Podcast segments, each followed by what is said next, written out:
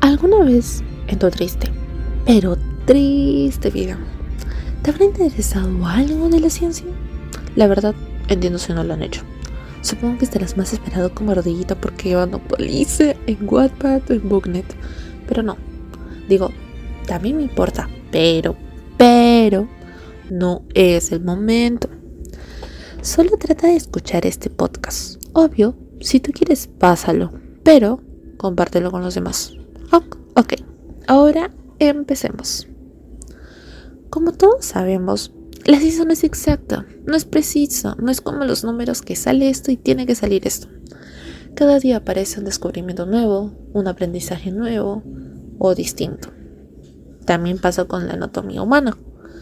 Cada día tratamos más de entenderla y saber más sobre sus misterios. Pero ahorita estamos hablando del cerebro, un órgano tan complejo ¿Quién lo diría, verdad? En primera, no te preocupes si no lo entiendes. Digo, hasta las mentes más prodigiosas sufrían por esto. Una razón más para sentirte mejor y no sentirte mal, ¿verdad? ¿Verdad? Ok, continuamos. Desde hace largos años, muchos científicos, neurólogos, psicólogos, etc., etc., han descubierto algo extraño, algo peculiar. El cerebro y su capacidad mental. ¿Pero a qué me refiero con esto? Pues a su habilidad de poder procesar información, como ya conocidas, complejas o nuevas experiencias. Entonces, si lo que intentamos es que el cerebro se pueda aceptar a diferentes situaciones sin mucha complejidad, ¿qué es esto? Volvamos unas páginas y unos libros atrás, no te preocupes todavía. Empecemos desde el inicio. Neuroplasticidad.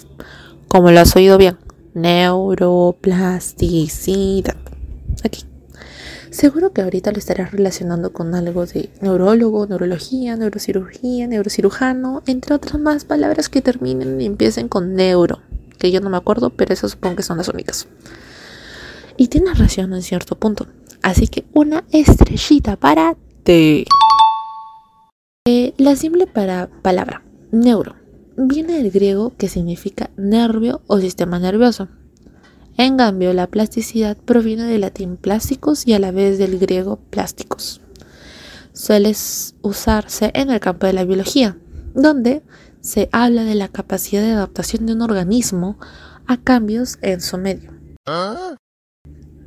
Entonces, al saber ya su significado, bueno, de ambas palabras, ¿qué es la neuroplasticidad?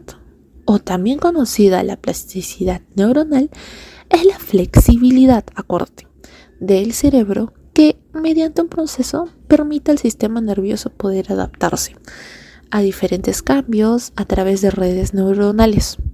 Esta reacción permite que el tejido nervioso pueda experimentar cambios adaptivos en su estado fisiológico, acuérdate. Ok, esto es un minuto de silencio y no me he parado porque me he equivocado. No. ¿Te acuerdas de lo que dije antes?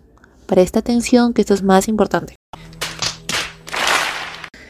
Quiero decir que cada vez que aprendemos, nuestras neuronas forman redes en las que se pueden comunicar o dar señales de una a otra. Esto es la sinapsis. Para ser más concreto, es la conexión entre dos neuronas que se caracteriza por la presencia de un pequeño espacio, que sirve como transmisión de la información. En otras palabras más sencillas, sirve para la comunicación. Mientras más se practica la sinapsis, mejoran las comunicaciones entre estas, lo que nos facilita un mejor desarrollo. Aparte, también quiero aclarar que, cierto, ya deben estar cansados, digo, llegaste hasta el final del capítulo. Felicitaciones, congratulations to everyone. Espero que hayan aprendido. Si no fue el caso y son tan tontos como yo que no pueden entenderlo a pesar que lo han repetido una y otra vez y necesitan ejemplos, no te preocupes, que llegó su salvadora, a mí. En el siguiente episodio pondré unos cuantos ejemplos, así que por ahora diré un byecito.